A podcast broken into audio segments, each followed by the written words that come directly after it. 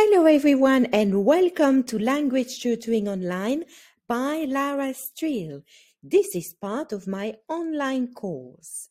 What are the 10 best adjectives to describe my personality?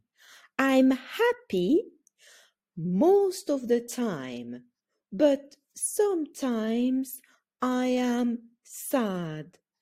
I can be quite shy but I'm often outgoing.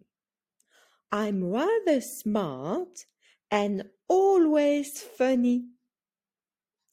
I can be lazy sometimes, but hardworking most of the time.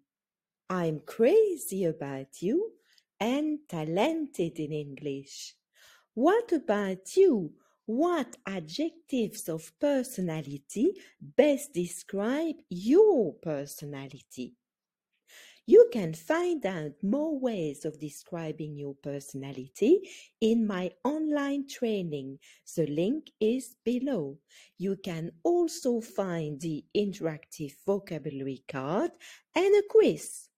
Please like and subscribe. Don't forget to check out my website apprendre l'anglais rapidement.fr. Happy English learning. Bye bye.